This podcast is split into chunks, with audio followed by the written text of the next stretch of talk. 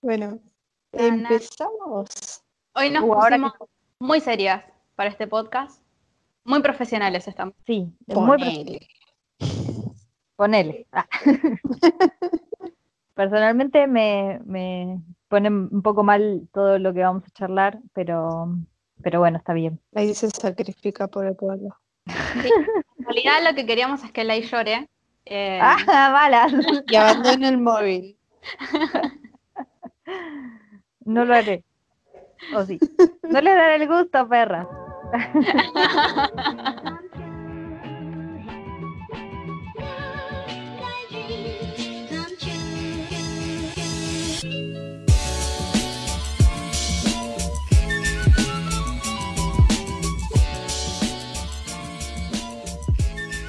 con ¿de esto que para tema re interesante para mí. ¿Qué Eh, tema? a mí bastante también. No, no es algo que me incomoda, es como algo con lo que aprendí a convivir, básicamente.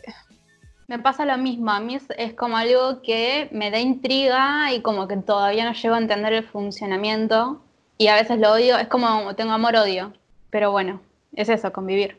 Sí, es, es aprender a manejarlo. Así que Sí, bueno, lo que vamos eh, a hablar es de redes. El Ajá. arte en las redes, sí. Algo que Claro. incomoda un montón, como dice Lai, o por ahí te estresa también un montón, pero es algo, es como nuestra forma de mostrar lo que hacemos, básicamente. Claro, es como ayornarse. No queda que otra.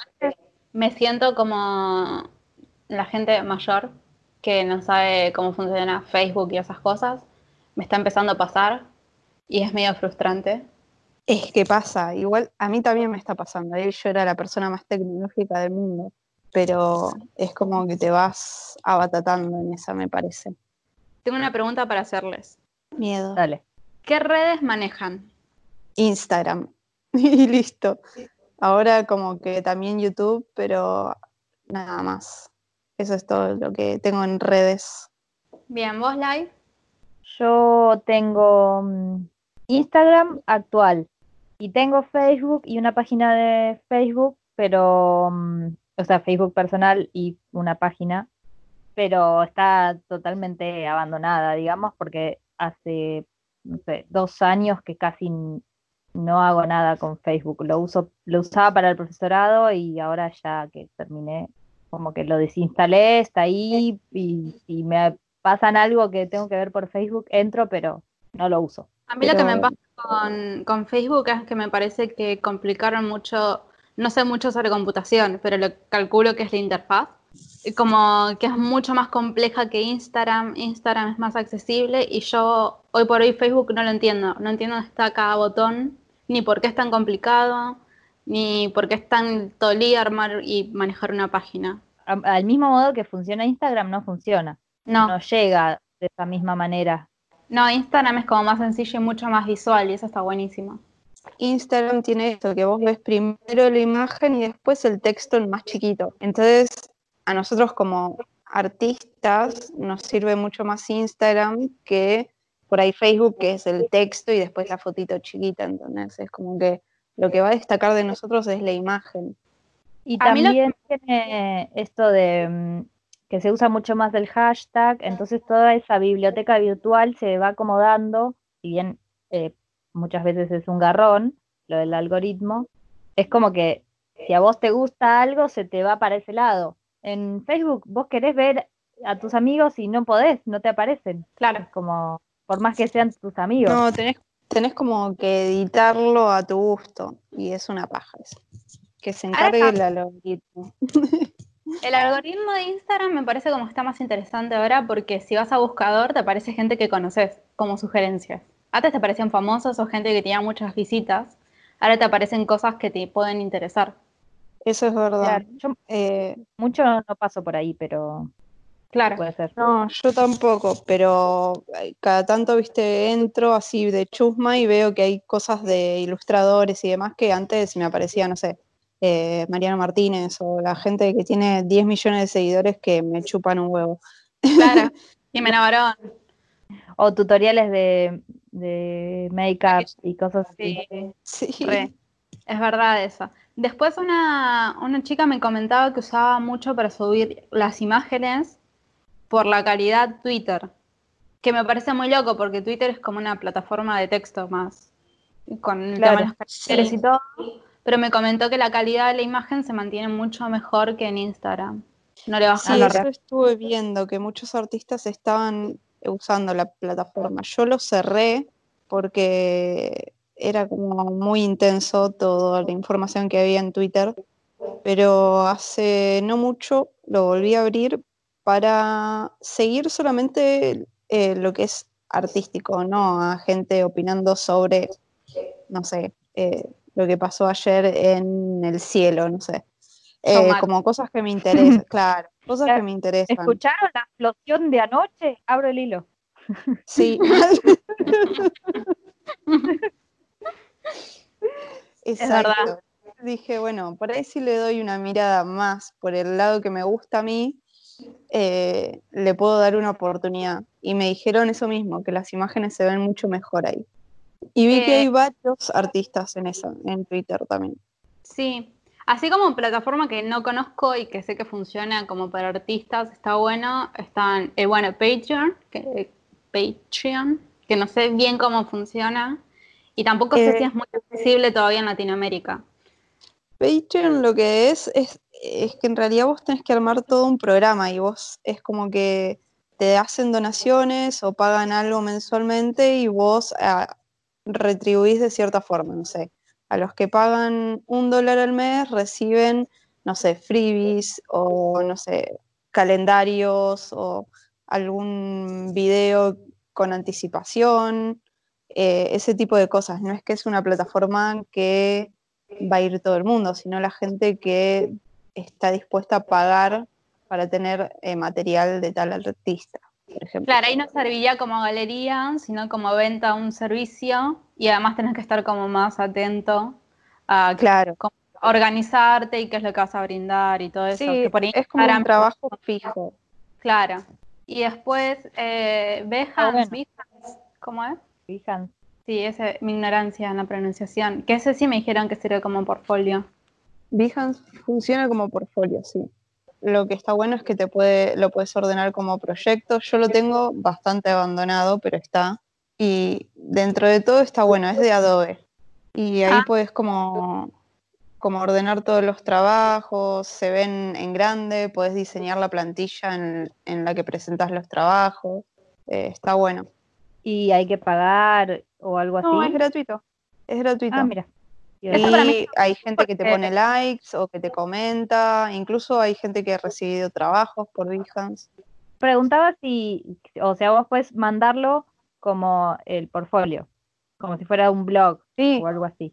Es más, tenés como un link personalizado que, por ejemplo, es www.behance.com barra penisaurus, por ejemplo. Entonces ah, vos pones ese link, pones ese link, en, no sé, si querés mandar un trabajo, lo pones en tu LinkedIn o, no sé, querés postularte a algo, mandás ese link y no es necesario mandarle un PDF con todo tu portfolio a la antigua. Entran al link y ven todo. Está, bueno esa, no se me había ocurrido vincularlo con LinkedIn. Claro, entonces Instagram y Behance funcionan más como lo que era una galería de arte y una galería de arte o un portfolio, como exponer todo, porque Instagram es visual también. Y después los otros son servicios. Va, YouTube también, pero YouTube es como otro mundo. YouTube es como, es otra cosa, me parece. Sí, puedes mostrar lo que haces, pero no es que pones, bueno, hice esto. Es como por ahí para mostrar procesos o para acompañar o para, no sé, eh, mostrar cómo hacer tal cosa, eh, es como diferente, es como una forma de mostrarte vos por ahí, más que para si conectar tu trabajo, es como conectar con la gente. Y después, bueno, eh, Patreon, que ya, bueno, es un trabajo aparte. Sí, ahí sí te tenés que armar un cronograma de cosas que tenés que, que tener, ponerle todas las semanas o una vez al mes tenés que tener tal cosa, es como, ahí es como un poquito más de trabajo que tenés que sentarte y armarte un, ¿cómo se llama? Cronograma, claro. Claro, lo tenés que planificar. A mí esa parte de las redes es la que más me estresa, la planificación. A mí me cuesta un montón planificar y, y armar contenido constantemente.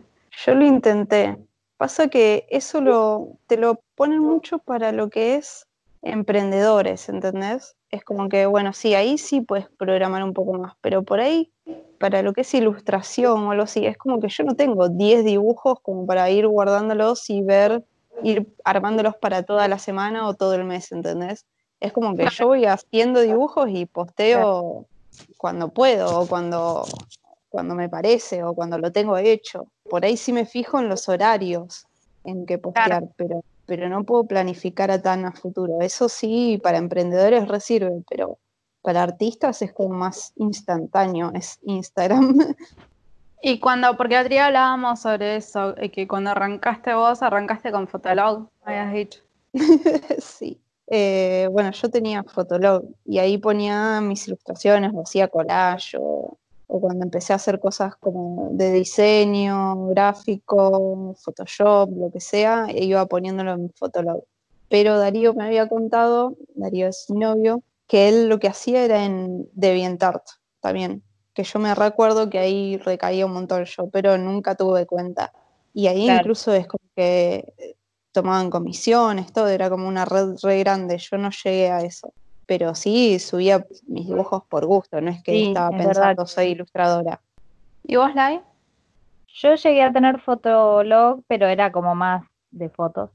Muy pocas, porque en ese tiempo no había tampoco cámara digital tan en la mano. Y llegué a hacer un Devianar también hace el año pasado, no el anterior, pero no, no le casé mucho la onda. Y me dio mucho cansancio mental manejar Instagram y manejar otra red parecida, como con el mismo fin. Y dije, no, no puedo. Y la dejé olvidada, pero está, está dando vueltas por ahí.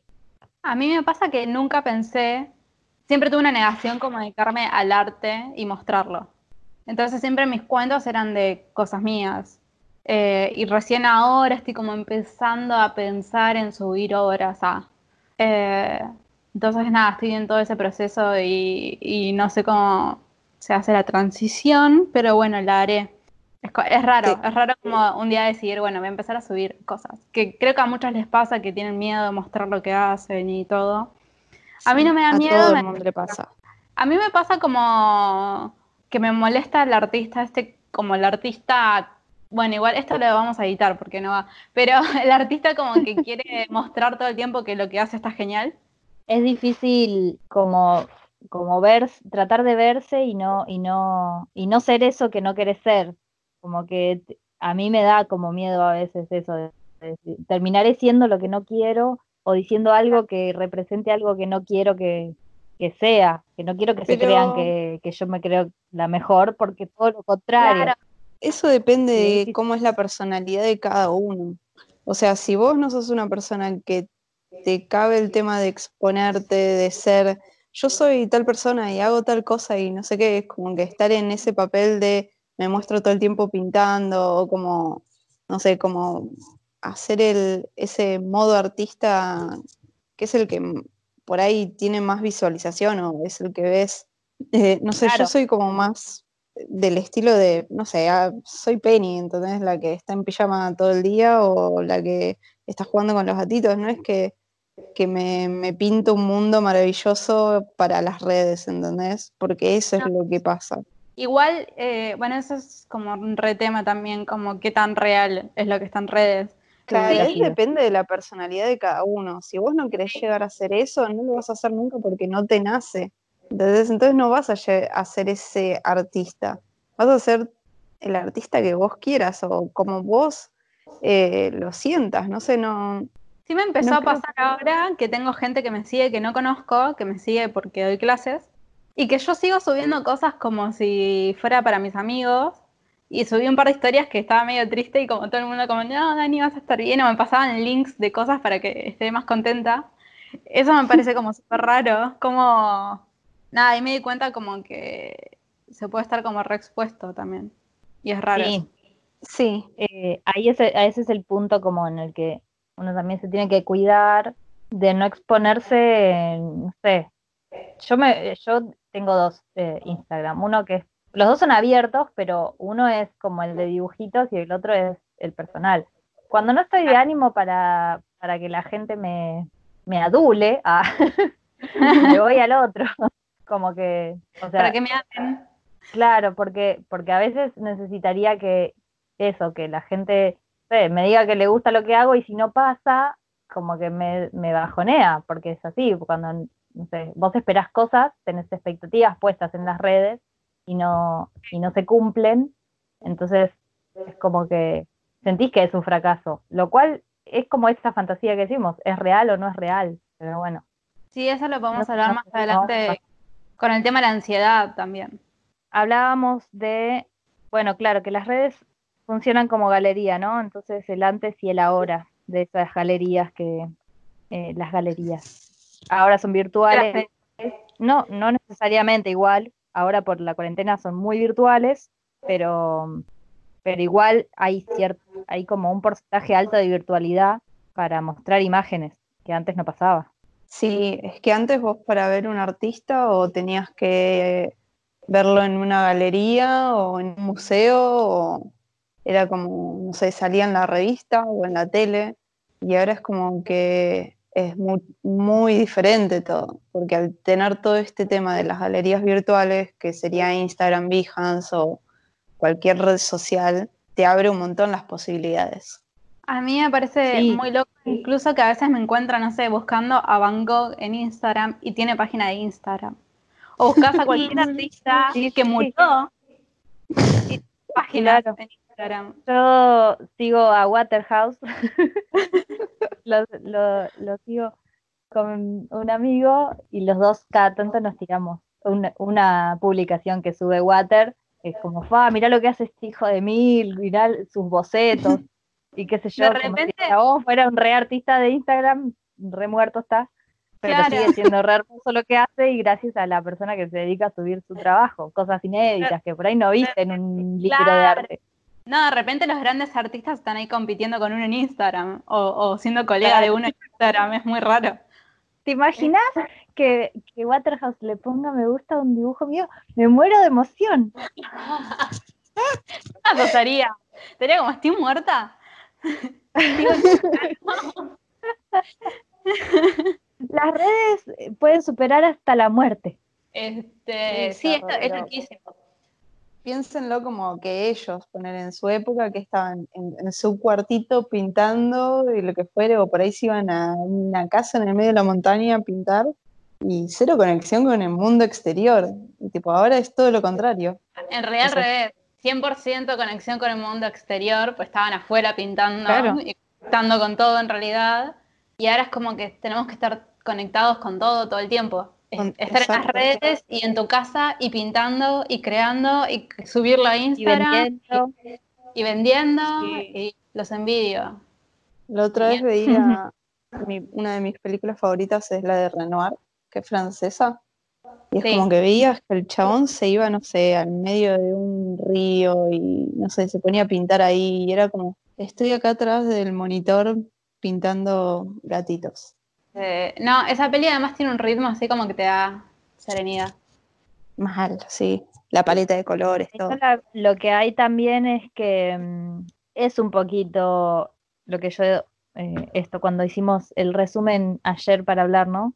De esto, eh, es un poquito doble filo en realidad, porque mm, quizás antes vos pintabas y gracias a tu marchand conseguías vender, aunque no era mejor precio o nada, lo que sea, o ganabas eh, algún salón o lo que sea, y ibas como creciendo. Acá tenés que luchar a la par con cualquiera que esté haciendo lo mismo que vos, que hay millones encima, porque como que ya no es como que ibas a, ser aprendiz de un pintor. Ahora, incluso la secundaria empieza ya a ver eh, orientación en arte. Entonces, eh, resulta que hay muchísimo material para consumir. Entonces, termina siendo mucho más difícil vender sin venderte, como lo que decía Dani, ¿no? Como no ser ese arrogante Instagramer. Sí. eh, Igual, igual pero a la vez, ¿cómo haces para vender sin ponerte en un poco mínimamente en esa postura para poder venderte? Porque Sin un poco tenés que ponerte ahí. El otro día escuchaba a Lauta, nada que ver con, de todo esto serio que estamos hablando, pero Louta hablaba un poco de eso, como que el chabón se subió a un escenario creyéndose que era Mil, eh, como si fuera, no sé, una de las más grandes estrellas y el papel de él era creérsela y en la vida real no se la creía, pero él sabía que tenían que hacer eso para que el resto de la gente se la crea que era lo más. Entonces, Claro. está como eso, como bueno, te- créetela un poco porque si no, no vas a llegar como...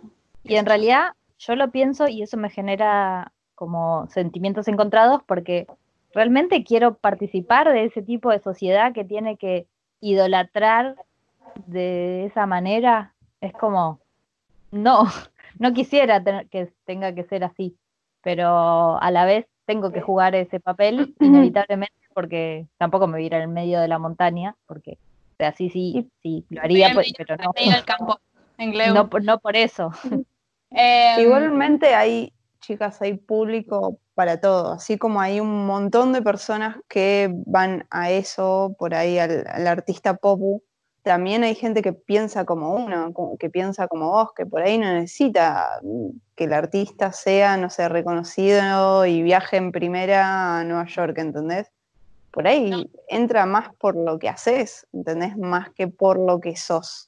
Igual lo que me parece interesante que- también es que antes dependías de si podías entrar a una galería o a un concurso eh, y, de, y de quiénes eran los que te criticaban, era como muy subjetivo de muy pocas, po- eh, muy pocas personas, digamos, Claro. y, y era muy difícil entrar en ese ambiente por ahí y ahora no, porque es esto lo que dice Penny, como que hay un público más variado y por ahí, bueno, ya el tema de la venta cambia, ¿no? Porque cuando vas a una galería, el artista te dice esta obra y te mete el chamullo y te puede vender una obra a muchísima plata, ¿no? Una Una banana en cinta scotch a un millón de dólares. Claro, eh, la banana, sí, claro. Y una, una tiene que estar como dibujando y poniendo papel y todo, y la mandas en papel madera por correo argentino. Pero nada, te puedes mostrar que por ahí antes era más difícil. Sí, eso Sí, es claro. Antes era como para también unos pocos. No sé, acceder al arte era como para la elite. Como, no sé, lo mismo que, no sé, ir a ver ópera, era para la Claro. gente adinerada, Igual todo, lo- chicas, todo eso sigue existiendo, no es que Sí, no está más. Sigue sí. existiendo todo ese sistema elite y, y todo, que bueno, lo que tiene de bueno es que con las redes y eso nos enteramos que existe. Por ahí, si nos da el, eh, si nos da el cuero, podemos participar, o sea, Sí, obvio. o sea, Pero eso lo es bueno algo es que, que, que por ahí no hubiera sido antes, por más que hubiéramos nosotros pintado, no, podí, no, no accedíamos a la información como para participar de esos círculos, o de ir a ver esas muestras, o lo que sea. Sí, Sí. Lo, o sea, lo que veo beneficioso de las redes es que se abrió el espectro. Entonces, por ahí hay gente que antes no podía llegar por ciertas cosas, tiene la oportunidad, ¿entendés? Entonces, hoy por hoy sabes que si es lo que vos querés, tenés la oportunidad, ¿entendés? Cuando antes era, dependía de que otro te eligiera con su dedo, o que un curador vea tus obras y diga, son aptas para o no. Ahora el que elige por ahí es el que te sigue. En ese ¿Entendés? sentido, es popular, digamos. Porque la gente te elige si quiere ver lo que haces. Claro. Y, y También funciona en hay todos gente que cómicos, con artistas, con músicos, pasan en, con todos los rubros. Claro, exacto. Es como que hoy es más elección y antes era, bueno, esto es lo que dicen que es lo mejor del arte, ¿entendés? Por ahí vos te perdías de un artista pequeño que nadie lo veía y hacía cosas tremendas. O como pasó con muchos pintores que recién Sí. después de muertos se destaparon las obras, ¿entendés? Sí, que ni Es siquiera como- entraban a las facultades, porque un par Exacto, decían sí. que no podían entrar a estudiar. Por ahí sí entenderlo está bueno y, y relaja un poco entenderlo como esto, como que es un juego y hay que seguir el juego y las reglas que tiene. Parece una manera interesante de entenderlo, no sé. Sí, es, es ver, verle la forma para, para que te sirva a vos. Porque también, si te pones en el papel de querer ser el artista que tiene 30.000 seguidores eh, en, en esa red social, es como que te va a estresar un montón. Es más, bueno, tenés 300, genial, vas a estar mostrando tu arte para esos 300. Y si son 500, bueno, mejor pero hoy tenés 300 y vas a estar mostrándole el arte a 300 personas, que es un montón. Sí, es verdad. Es un montón, que ¿entendés? se compara con alguien que tiene 300.000, entonces, Igual- y los, los números están tan expuestos que era Igual es re mentira eso, porque si yo, o sea, no lo ven las, las personas, la cantidad de gente que te sigue, lo ve un grupo súper reducido. eh, a- tenés que llegar como re alto para que re alto llegue la exposición. No sé muy bien cómo funciona, pero, o sea, yo interactúo para siempre los mismos, por más que tenga mil y pico de seguidores, es como que siempre son los mismos, menos de no sé, los mismos 50 que, que ven y les gusta lo que yo hago. Y obviamente que uno reagradece eso, que obviamente que nunca llegás de otra manera, pero yo digo, cuando vos querés vivir de esto, resulta que no es del todo suficiente, porque de esas 50 personas capaz que le gusta lo que haces, pero no te lo va a comprar. Entonces vos necesitas llegar a un espectro suficientemente grande como para que haya sí 50 personas que te compren o que, ha- o que consuman tu, producto, eh, tu arte o lo que sea. medio con el tiempo no vas a poder vivir de eso. me fui haciendo las estadísticas y más o menos en promedio como, eh, soy muy de los números por ahí, pero por lo que veo en las redes es como la gente que te sigue, el 10% interactúa y de la cantidad que te sigue, el 5% te compra, más o menos. Entonces vos sabés que tenés que llegar a muchísima gente para que ese 5% sea importante para vos. Claro. Eh, Yo, yo me di cuenta porque, o sea, no, eh, yo dije, "Bu- en un momento estaba como que llego, llego a mil y es como que ahí voy a re ser yo, la re, bueno, no sé, me había comido la película y, y llegué y no pasó nada y sigo teniendo la misma cantidad de me gustas que cuando tenía menos de mil. Entonces, no es lo importante cuánta gente te siga, sino que esa gente te valore por otra cosa. Claro. Generar Eh, un lazo con esa gente, pero si no, no te sirve tener. Por ahí también hay gente que tiene, no sé, 31 mil seguidores y hay tres que le, le- le- le dan like. qué sé yo, no sé, es como que pasa, es Igual, si no conectás con la gente, El tema es se otro. pierde todo. A lo que voy es otra cosa, porque vos podés tener una conexión, pero que, pero de ahí a que te compren es otra cosa. O sea, si vos tenés un montón de, seguidores, porque vos sos eh, Instagramer que hace videos hablándole a la gente directamente y haciendo alguna cosa de interés, pero es virtual, eh, está bien, obviamente que tenés un montón de repercusión y te ayuda todo el logaritmo. Pero si vos necesitas fija que te den plata para intercambiar por algo, una, sería este caso, ¿no? Como ponle, yo hago un- una comisión. Solo dos personas hicieron una comisión de, de, no sé, 1.300 personas, ¿entendés? Que yo tengo. eh, eso quiere decir que a cuántas tengo que llegar para que me hagan por lo menos cinco comisiones al mes, que sería un, un Pero número. ahí también, ahí también tenés que preguntarte cuánto vos hablas sobre que haces comisiones. Porque si vos no estás comunicando que vos tu trabajo lo vendés o que tu trabajo lo pueden conseguir en tal lado o haciendo ferias virtuales o lo que fuere, la gente también es como, yo creo que te lo había dicho esto, es Sí, como sí, que Igual, sé eso. El tema es que es agotador. entonces yo tendría que subir el precio de las comisiones, porque si me lleva todo ese trabajo vender una comisión, prácticamente Sí. no me sirve. Sí, no es solamente Sí, sí. el trabajo de dibujar, o sea, estar en las redes Claro. es un trabajo aparte. ¿Sí? Eh, y ahí sí, ya sí. es como, yo una vez en una no me va a servir. igual, nada, es un análisis, ¿no? Que está re bueno igual, pero... sí, eh, una vez hice una consultoría y lo que me comentaba la chica es esto, de la cantidad de gente que te consulta por el producto o el servicio, el 5% te va a comprar, con suerte un poco más. Pero como para uno no estar frustrándose, porque si eso me preguntaron 100 personas, sí, pero de las 100 personas 5 te van a comprar. Entonces Claro. es como, lo que hay que mover es un montón, aunque comuniques. Y que interactúen es más fácil porque depende si es entretenido el juego que haces o no, pero es verdad que, que lo importante por ahí es el ingreso. Y lo que les quería hacer una pregunta también es como, eh, que estábamos hablando como el tema del portfolio, es si tienen como claro cuál es, porque otro tema es ese, como cuál es el objetivo de mostrarse en las redes. Si es por reconocimiento, si es por ventas o si es por otra cosa. Ah, no sé, es una pregunta muy difícil. Es capciosa, ¿verdad? No, no, porque para mí debería tener, o sea, por ejemplo, mi Instagram no es para venta, pero el, de Penny sí porque se sabe y se entiende que vende ilustraciones. Y me parece como que tiene claro el objetivo. Bueno, a mí me eh, pasa que estoy ahí en el medio porque no era para venta hasta que ahora que quiero cambiarlo, no es que necesite, ahora tengo tiempo para dedicarme a eso y quiero ah. hacerlo, pero como que es difícil porque es como tengo que modificar todo un esquema de, relación entre mi tiempo, mi momento de creatividad y de acción y de trabajo y el de las redes, que era algo que yo no, no, estaba, no estaba pendiente de eso. Era como lo que decíamos antes, subo un dibujo cuando tengo uno que me guste, que quiero subir. Pero si lo considera un trabajo, lo tendría que planificar y ahí ya se me va a cualquier lado. Claro, porque hay gente que le gusta, o sea, tiene el Instagram o cualquier otra red social para mostrar lo que hace, pero porque lo hace como hobby y quiere mostrarlo nada más, porque por ahí a alguien le gusta.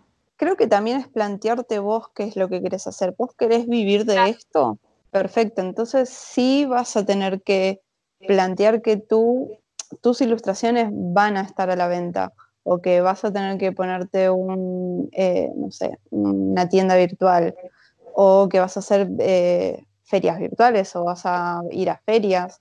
Es como que eso es, cambiar de ser un hobby a que va a pasar a ser tu ingreso y tu trabajo. De repente una es como redactora de, una revista, es como, tenés que pensar como cuál es el objetivo, cuál es el público, cómo comunicás, cómo vendés sin agotar. Eh, son un montón de cosas y es agotador pensar en todo eso al mismo tiempo. A veces es como, a mí me da ganas de revolver el teléfono. Es como, ¿cómo comunico sin saturar a la gente que estoy queriendo vender un cuadro? ¿Cómo les hago que les interese como mi mundo? ¿Cómo eh, hablo y digo algo y que después no me quede todo el día pensando en que lo tendría que haber dicho distinto, de que sonó mal, de que no se entendió? No, es, no, no, como va con mi forma de ser. Aprender. Contrataría a alguien. Sí, este, porque es como eh, aprender, es como aprender una carrera nueva, es como, además de ser artista, tenés que aprender a manejar el community manager. Es que en realidad, no sé si es porque tendré base de diseño gráfico, pero es como artistas somos comunicadores. Entonces, en cierta forma, si bien somos comunicadores visuales, yo tengo ese problema con la palabra, soy pésima escribiendo o tratando de expresarme. Entonces se me complica, pero me lo pongo como, no sé, las cosas que pongo es como que van relacionado a lo que yo quise representar en, Yo no es que te pongo, no sé, las ilustraciones presentadas y diciéndote, esta ilustración está para vender y te la pongo como en flat eh, foto o como se llame, diciéndote, esto te lo vendo, ¿entendés? Es como, no sé, yo no sé, no sé, ¿eh? pero yo lo pongo como más natural o te hablo de, mi obra, no es que, que te la vendo todo el tiempo. No sé cómo haces. Entrega la fórmula, maldita sea. Es que yo, te voy a ser honesta con algo. Yo no veo tu Instagram porque me enoja. ¿Por qué? yo me rompo la cabeza y me agota tanto que ni siquiera quiero usar Instagram. Y Penny lo hace tan natural que es como, ah, ¿por qué no me sale natural? Eh, sí, no, para mí es como natural en voz. No, no, te sale. Sí, para, mí también, porque yo por más que trate de aplicar tus consejos y siga tu canal de YouTube y le den me gusta y la campanita, me suscribo, no me sale. Esa es la parte Pero bueno, igual yo recién empiezo igual con esto. Justo ahora empezó la cuarentena, es como que todo medio caótico. Quizás en un contexto más normal eh, se hubiera movido distinto. Quiero, quiero creer. Quiero creer. Eh, sí. bueno, vos Penny llevas Tres años haciéndolo, ¿no? Tres años, sí, que estoy, al menos que me abrí el Instagram de, ilustración, sí, tres años. Calculo que al principio tu forma de encararlo habrá sido diferente. Nosotras dos estamos recién arrancando, yo no arranqué todavía. Somos eh, bebés. Somos bebés. Pero yo pasé por las mil etapas, o sea, también pasé por la etapa de decir, bueno, planifico y no me salía, era como que no me, no me sentía cómoda, era como, no soy yo, es como que, no sé, no, no, me, no me encontraba ahí. Es también encontrar la forma que a vos te es cómodo, porque cuanto más natural y más sos vos, creo que es lo que te va a ayudar a, conectar con la gente. Eso es lo que conecta por ahí. Va, es lo que a mí me, funciona, no, no estar programando todo. Es como yo no, no, no, no sirvo para eso. Si no me sentiría como un robot. No sé, que hago esto porque tengo que hacerlo porque voy a vender. Y hay gente que trabaja en eso y le funciona. Sí. Que tiene plantillas de Excel sabiendo qué objetivo tiene cada publicación, si es de venta, si es de interacción, si es de tal cosa, y a qué hora lo va a subir y qué va a decir el texto, eh, porque tienen que tener storytelling. Hay gente que lo hace y lo disfruta. A mí me pone muy mal humor. No, te estresa. A mí me estresa. Porque, por ejemplo, no sé, no tengo fotos de yo dibujando y tenía esta semana, tenía que subir una foto de yo dibujando y ah, no, es... me acuerdo yo soy quisiste hacer el de Inktober, que querías hacer uno, uno, uno, y a la mitad la mandaste toda la mierda y dijiste, ya fue. Sí, mandé toda la mierda. Aparte de pasea digital, dije, ya fue, se van todos a la mierda. Arrancaste como energía. Sacándole la fotito de arriba con qué sé yo, qué sé cuánto, y dije, nada, ya fue. Dijiste, ¿una azul una roja? ¿O naranja era? Naranja, era una azul, una naranja, después empecé dos azules, tres naranjas y después ya digital. No hay consistencia en mi Instagram. Todos tienen Instagrams re lindos, eh, con tipo, no sé, o ajedrez o esas cosas así, y yo tipo, escupo cosas ahí. Sí, yo eh, también en algún momento lo pensé y el único momento que lo logré fue porque pasé por una etapa de línea negra tipo tinta nomás Claro. Y, era porque, bueno, obviamente era todo blanco y negro, pero... Blanco y negro nunca falla, como un vestido negro. Claro. creo que no puede ser consistente. No sé, es como, como pedirle a, no sé, a un artista que esté, no sé, siempre en la misma, no sé, haciendo los mismos dibujos o el mismo estilo o la misma paleta todo el tiempo. Sí, ese es otro tema. Eh, es evolucionar, si vas cambiando. Entonces es como que seguir la estética siempre la misma es como. se torna medio aburrido. A, nivel creativo ni siquiera me pasa que evoluciono. Yo hago muchas cosas al mismo tiempo muy diferentes. Entonces por ahí estoy pintando con acuarelas y un montón de colores y al mismo tiempo estoy haciendo algo abstracto en tinta china y dibujando un modelo vivo con lapicera. Entonces es como, ¿cómo subo todo ese quilombo a Instagram? Y que tengo una acuarela igual. Eh, y nada, no sé, yo trabajo así, como en, el día a día.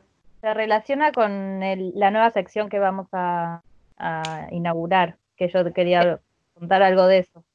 ¿Cuál es la cortina del laboratorio? Tenemos que tener una. Laboratorio. Bueno, ¿qué es el, laboratorio? Vamos, sí, vamos a contar un poquito de qué es eso. El laboratorio es el momento en que experimentamos un poquito. El laboratorio es para que vamos a ir contando algunas cosas que nos estén pasando, que hay en este mismo instante en nuestro laboratorio, que puede ser tanto mental como físico real. ¿Puedo agregar algo?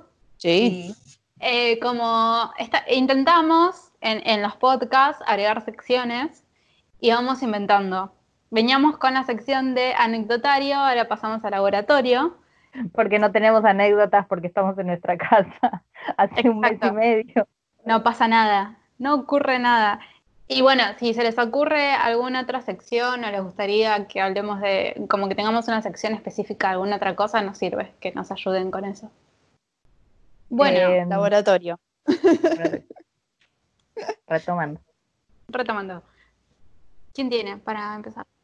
Yo tengo eh, un gato arriba de mi cuaderno, así que yo tengo, mm, bueno, nada, hace poquito, yo, bueno, en diciembre terminé mm, el profesorado. El último año, eh, en lo que sería talleres, nos hicieron hacer un portfolio.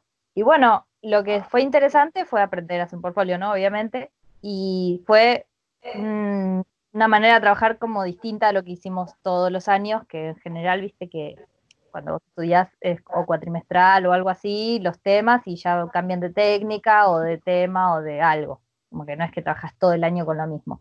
Y acá el último año trabajamos todo el año con un proyecto que era para el portfolio.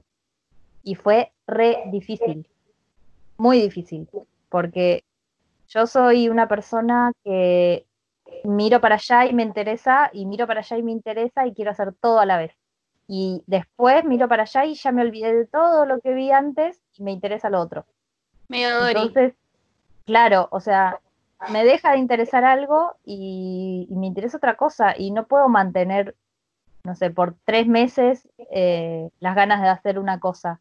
Por ahí me viene después otra vez las ganas de volver a retomar, pero así, tipo, todos los días tener que pensar en esto durante un año fue re heavy. Entonces, eh, bueno, en charlas así con personas al respecto, o sea, lo interesante fue que el portfolio no era sobre toda mi vida artística, sino que era un portfolio sobre un proyecto. Entonces, mi laboratorio es un poco mental en ese momento porque va por ese lado, ¿no? Como me descubrí que trabajando por proyectos cortos, concisos, con principio y fin, como que va a ser mejor que si me quiero mandar a hacer algo que voy a estar cuatro o cinco años haciéndolo, porque no, ya, ya sé que voy a fracasar por ese lado, porque me gusta hacer muchas cosas distintas, me gusta dibujar, me gusta pintar, me gusta bordar, me gusta coser, como que no puedo aplicarme a una sola cosa durante mucho tiempo. Entonces, en este momento, como que mi laboratorio va, está como trabajando cómo aplicar todos esos últimos conocimientos del último año en algo que sea productivo. Se relaciona con lo que veníamos hablando de las redes justamente por eso, porque estoy tratando de ver cómo con este conocimiento que acabo de asimilar recientemente, digamos, eh, que la cuarentena ayudó mucho a pensar y repensar las cosas, cómo hacer para que la gente se entere que yo tengo pequeños proyectos que son consumibles, digamos. O sea, pueden comprarlo, adquirirlo o encargarlo. ¿Entiendes? Sí. Como no voy a, o sea, ahora por ejemplo tengo unas comisiones que son en un estilo, que es algo que me está gustando hacer ahora, pero es muy probable que de acá a algún tiempo ya no tenga ganas de hacerlo. Entonces voy a tener que asimilar de antemano que en algún momento voy a cambiar ese estilo y voy a hacer otra cosa. Sí. Porque ya no voy a estar disfrutando hacer algo que... No, siempre lo mismo, es como que te aburre. Claro, y que además no se va a acomodar a, los momentos que, vivo, porque puede llegar un momento en el que hacer algo tradicional no se acomode a mis tiempos. Claro, eh, sí. Por distintas razones. Ahora, por ejemplo, tengo todo el tiempo del mundo, pero, por ejemplo, no tengo muchos materiales. Entonces, si tuviera un montón de comisiones, me quedaría sin materiales físicos. Y, claro. y, podría llegar a pasar al revés después, como que ando tanto de acá para allá que no voy a tener tiempo de sentarme a pintar. Claro, para eso el laboratorio no, está cerrado, no lo cerré, quedó, está ahí, sigue ahí, en tratar de, unificar eh, fluidamente todos mis sí, intereses vertientes con la palabra prohibida, creativos. Ah. Em, Club creativo y tachaba la palabra creativo. Para toda la gente esto que lo que pasa es que yo hoy dije que me cansa mucho la palabra creativo o creatividad y eso es como que cada vez que la tengo que decir es como, otra vez tengo que decir esta palabra. Por eso. Pero porque no hay, no sé, no hay analogía para la palabra. Em, yo, yo lo que me provocó la cuarentena es esto de que yo venía con los servicios y en cuarentena es como muy difícil brindar los mismos servicios porque yo a principio de año apostaba fervientemente a conectar con la gente. y, bueno, la vida me dijo, no, Dani, Skype. tipo, coronavirus, pandemia mundial, todos encerrados en sus casas. Entonces, eh, nada, dije, bueno, tengo que hacer algo diferente y en vez de brindar un servicio que requiera que yo esté poniendo el cuerpo y yendo y estando, vender productos. Entonces estoy ahí como medio en la parte previa como de laboratorio de abrir una tienda online. Eh, estoy con la parte del logo y mi firma. Tengo como ya seleccionado cuáles serían los cuadros que voy a vender. Lo que tengo que ver ahora es cómo comunicarlo, cómo subir las imágenes, eh, la tienda, eh, cómo va a ser, los envíos, todas esas cosas que nunca hice. Porque, bueno, nada, tengo que comprar paquetes especiales para enviar y esas cosas. Eh, y bueno, y las comisiones irían ahí también, pero como está todo ahí, como que lo estoy pensando. Medio lo tengo seleccionado, pero no sé cómo llevarlo a cabo todavía. Nada, estoy, estoy en eso. Como un poco agotada mentalmente por eso también. Eh, Pasa que la cuarentena no te ayuda a que lo puedas resolver rápido. No, igual no lo quiero resolver rápido porque no quiero ser apurada. Quiero como hacerlo bien. Pero sí no sé cómo se hace, porque sé que va a cambiar de rumbo mi Instagram y no sé cómo hacer ese proceso de cambio y cómo empezar, bueno, a comunicar esto, que, que yo nunca vendí en mi Instagram un producto. Nunca vendí un producto en realidad. Entonces, nada, y aprender cosas nuevas, como cómo son los envíos, a qué correo, cómo se hace el paquete, qué etiqueta se le pone, como todas esas cosas que nunca hice y bueno, las iré aprendiendo en la marcha, pero, pero nada, yo, estoy con eso. Igual es, parece que es más complicado, pero no lo es el tema de los envíos y demás. Yo decía, ¿cómo mierda escribo esto? Eh, porque claro, acostumbrada a Mercado Libre que me daba la etiquetita, se la pegaba y ya era, ¿qué hago? ¿Qué, le tengo que poner? ¿Remitente? Como nos habían enseñado en el colegio. como una bomba que te explota en las manos. Es como tengo el paquete y ahora. Eh, claro. Eh, pero es, es como nos enseñaron en el colegio. Pones a quién envías con todo el domicilio que te brinda la, la, página. Por ahí, si lo vendes por una tienda online, te brinda todos esos datos, los pones y atrás tenés que poner el tuyo por si lo tienen que devolver. Sí, yo ahora en realidad estoy esperando que me entreguen lo que es el diseño gráfico, eh, la imagen de la marca. Y una vez que pase eso, voy a saber cómo encarar lo siguiente. Porque ahora no tiene sentido que me ponga a trabajar en eso cuando después voy a tener que cambiar toda la imagen. Como, no sé, abrir, poner la tienda y después tener que cambiarle el logo y tener que cambiarle los colores y todo. Entonces estoy como quieta con eso. Claro. Eh, así que, nada, esperando. Es como un, un parto. Estoy ahí como esperando que, se Estás en los nueve meses. En el séptimo mes. Estoy en el octavo porque me entregan en mayo. Así que ya. Sí. Y, pero mayo y calculo que tendré todo como para recién abrirlo en junio. Pero bueno, ya sabía que iba a ser así. Así que bueno, evitando usar Instagram porque no sé cómo hacerlo. Eh, así que yo estoy con eso. bien, bien, bien. Y yo en mi laboratorio, pero ya está como está como en, trámite, pero está funcionando.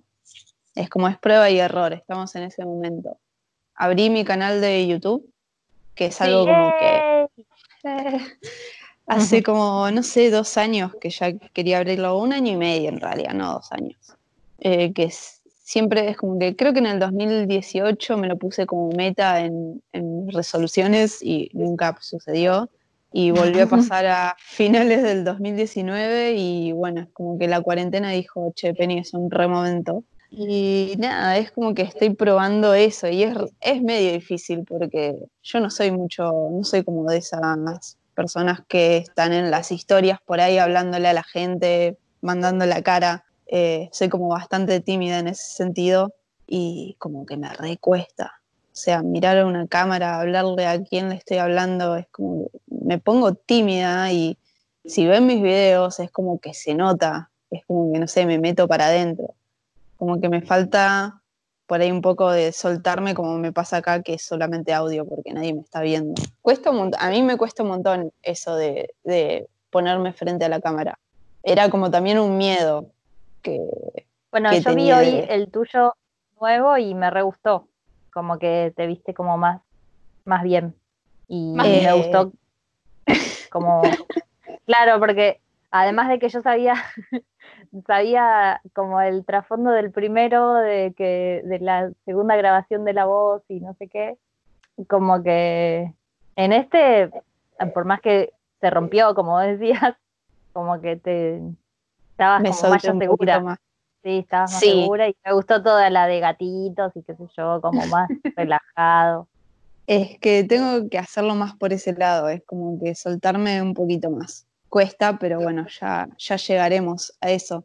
Y me ayudó un montón que sea como voz en off. pero bueno, qué sé yo, es como es, es mi laboratorio actual, el, el canal de YouTube, veremos cómo, cómo sigue. Y ahora me comprometí a uno por semana, así que Uf, un montón. veremos. Ajá. Sí. Tenés que hacer el de mm, 50 cosas sobre mí. ¿Qué es eso? ¿Que te hagan preguntas? Ay, no, son, vos contás 50 cosas sobre vos y entonces está bueno porque empieza, empezás hablando sobre el- lo que te llevó a poner el canal, pero después tenés que decir 50 cosas y terminás diciendo boludeces, es muy divertido. Los que vi Bueno, yo lo- me, diver- me divertían, como, bueno, sí, soy yo, hago tal cosa, vivo en tal lugar, mis gatos se llaman tal, me gusta Bueno, rascarme yo la el- nariz, el próximo-. El próximo video es como medio una presentación porque nunca la hice. Es como que, ¿quién es esta que se puso a hacer videos? Y, y nada, ahí dejé en Instagram como para que me hagan algunas preguntas, desde la más boluda hasta cosas que por ahí les puede llegar a interesar de ilustración o lo que fuere. Poner ahí una chica que me preguntó cómo, cómo llegaron tus gatitos a tu vida. Y es como, ese tipo de preguntas así las voy a responder en el, en el próximo video, mientras que hago algunas cosas. Entonces es como que no se, no se centra tanto en mí, sino que también en lo que, en lo que voy a estar haciendo en el video. Re bien. O sea, dentro de todo es como lo que dije antes, como que no está pasando nada y está pasando todo, pero como que no pasa mucho externamente porque no podemos salir ni nada, pero internamente estamos todos como transitando Sí. un montón de cambios Procesando un montón de cosas. y es agotador. Sí. Sí, muy mal. Por ahí podemos ir a recomendaciones. Dale. Porque se Me acaba de venir a la cabeza una película que vi ayer que se llama Mujeres del siglo XX. No sé si tendrá Uh, que ver. está buenísima.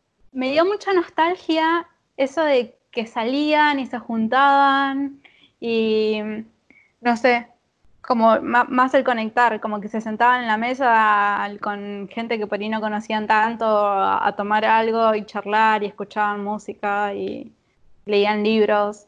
Me pareció Se como re- veían, se a veían la calle. sin tapaboca. eh, Vivían. y como, y como más como la historia humana de cada uno y las relaciones entre ellos, que me parece re linda. Pero Sí, son historias diferentes. Y Sí. están muy interesantes todas. me gustó mucho. Y peli. está el de Anne with an E también, el, el chaboncito que no me sale el nombre ahora, el noviecito de Anne. Ay, qué lindo. Ah, es el sí, actor, el, El principal. sí, el chico. ¿Cómo se llama la Eh, película? Mujeres del siglo XX. Mujeres creo. del siglo XX. Eh, y nada, me, me- me gustó porque un poco era como lo que tenía planeado para este año, es- esto como de, de la vida más real, como del sentarse a escuchar un disco, del sentarse a leer un libro, que me recontra cuesta hacerlo, o de salir a pasear con alguien y disfrutar que es otoño y que caen las hojas y juntar las hojas, como es No me vas a acordar, Dari. conectar con la realidad. A mí lo que me apena es que el otoño es una de las estaciones que tienen los mejores climas y no los estoy no lo puedes pudiendo disfrutar disfrutar. porque ni me he visto casi. O sea, uso la misma Claro. ropa, me la lavo y me la vuelvo a poner. No estoy usando faldas, no estoy usando borcegos y cosas que ya tenía ganas de usar. Para cuando podamos salir, capaz que ya es primavera. Y si Igual igual, aunque fuera invierno, ni da, porque como que me perdí toda la mejor estación para vivir en la calle. Como Claro. que ya en invierno ya no quiero salir como antes. como que prefiero quedarme en mi casa en invierno. Otoño es mi época favorita igual. Sí, la mía Sí, también. sí, la mía también. ¿No sienten que se olvidan? Para, re filosófica mi, pre- mi pregunta. La podemos sacar si quieren. Pero a veces siento como que nos olvidamos de vivir, como que no estamos conectados con lo que está pasando. ¿No les pasa? Sí, eso es verdad. Sí. Como que es medio mecánico, como que se levantan, se sientan en la compu, ponen el noticiero por ahí, se hacen un café y como que te olvidas de conectar real. Es un limbo. Yo siento que es el limbo. Mal. Sí, Bueno, ¿sabés qué es lo que a mí me hace conectar un poquito más con, conmigo o que va dentro de las recomendaciones que iba a dar? Que es como, bueno, ahora yo antes salía a pasear o algo así, pero lo que hace es desconectarme de lo que estaba haciendo y centrarme en mí. eh, me pongo a cocinar. Me pongo a hacer Ay. un budín o me pongo a hacer una también. Me pongo a hacer, no sé, galletitas o una torta o la otra vez hice una pasta flora, pan, lo que sea. Y mi recomendación para eso, que es de donde yo saco todas las recetas para hacer y son súper simples, porque lo que me pasaba antes era que yo me fijaba en Pinterest recetas Claro, son recetas por ahí que las hacen en Estados Unidos con ingredientes que no tengo idea cómo se traducen, o, son en México que tienen, no sé, ciertas cosas que las dicen diferentes a nosotros, entonces no sé qué es. Y encontré una aplicación que se llama Cookpad, que la mayoría de los usuarios es como gente simple. puede estar Susana, mi vecina, haciendo un budín y lo sube ahí y vos podés ver el, resultado de cómo queda y todos los ingredientes y el paso, el paso a paso, la gente que los prueba, que prueba la receta, ponen una foto de, cómo les quedó y demás. Está buenísima porque es como todo de Argentina. Eh, entonces es como mucho más fácil de encontrar ingredientes y saber cómo hacer las cosas. Tienen las medidas que usamos nosotros, todo. Bueno, mi recomendación es una peli también, pero de animación, que se llama El gato del rabino. Es francesa y es del 2011, creo. Eh, les debo los directores porque son impronunciables para mí, pero después igual, como siempre lo subimos y todo, lo compartimos. Es una peli muy buena, con una animación muy original, el estilo está muy bueno. Y también está muy buena porque se centra en África. O sea, son judíos, eh, pero que viven en África. Y, y bueno, y cuenta como un poco, como que de repente bueno, toda la historia es un gato que por una cosa que no les voy a contar empieza a hablar. Eh, entonces eh, se vuelve insoportable porque imagínense si el gato hablara. tal cual, es insoportable. Y, y bueno, entonces eh, emprenden una aventura con el gato, en el cual se meten en los mil y problemas, todo. Pero todo se relaciona mucho con la religión y con las miradas críticas y en el gato sobre la religión. Entonces está muy bueno. Uh, eh, interesante. La animación, la animación es muy buena, muy, muy original. A mí me encanta. Creo que hay un cómic con el guion original, no sé. Y bueno, es, es muy buena la película. Y tiene una música muy buena también. Así que véanla, la tienen que buscar porque no está en ninguna plataforma de esas gratuitas eh, no pirata. gratuitas oficiales tipo Netflix y YouTube, a.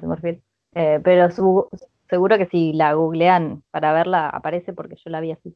Es muy buena. Bueno, creo que en cualquier momento atrapamos la snitch. No sé si yo creo que la estoy viendo. Pero antes, ¿La seguir. En Instagram, en arroba club del club.del.lápiz Bien. En YouTube. En YouTube, en Spotify, en iTunes. Eh, después en Instagram, el personal de cada una. El mío es eh, arroba Dani González Mora. El mío es Penisaurus, que se escribe P-N-Y, Saurus con doble S final, como si fuese un dinosaurio. Y el mío eh, es arroba Laila-eterna. Eterna como eterna. Ah, y bueno, y nos pueden escribir lo que habíamos dicho antes, de que si les gustaría algún tema en particular que abordemos o eh, alguna sección especial que se les ocurra que pueda ser interesante para ustedes, lo que sea, que nos escriban, que siempre vamos a estar leyendo. Que está el desafío, ah, está, el desafío, vigente, así que pueden empezar a, a, mandarnos sus, sus trabajitos o sus ilustraciones o lo que hayan hecho, porque este mes no, tiene que ver con solo ilustraciones. Así que nada, veo algo que brilla por ahí. ¿Qué será? ¿Dónde está? Es la niche. Terminó el juego. Atrapen. ¿Dónde? ¿Agarraste? ¿Quién la agarró? La agarró la agarraron. Para Robin Cloud. Maldición. Nos vemos en el próximo podcast, en el próximo episodio. Episodio. Chao, chao. Chao, chao.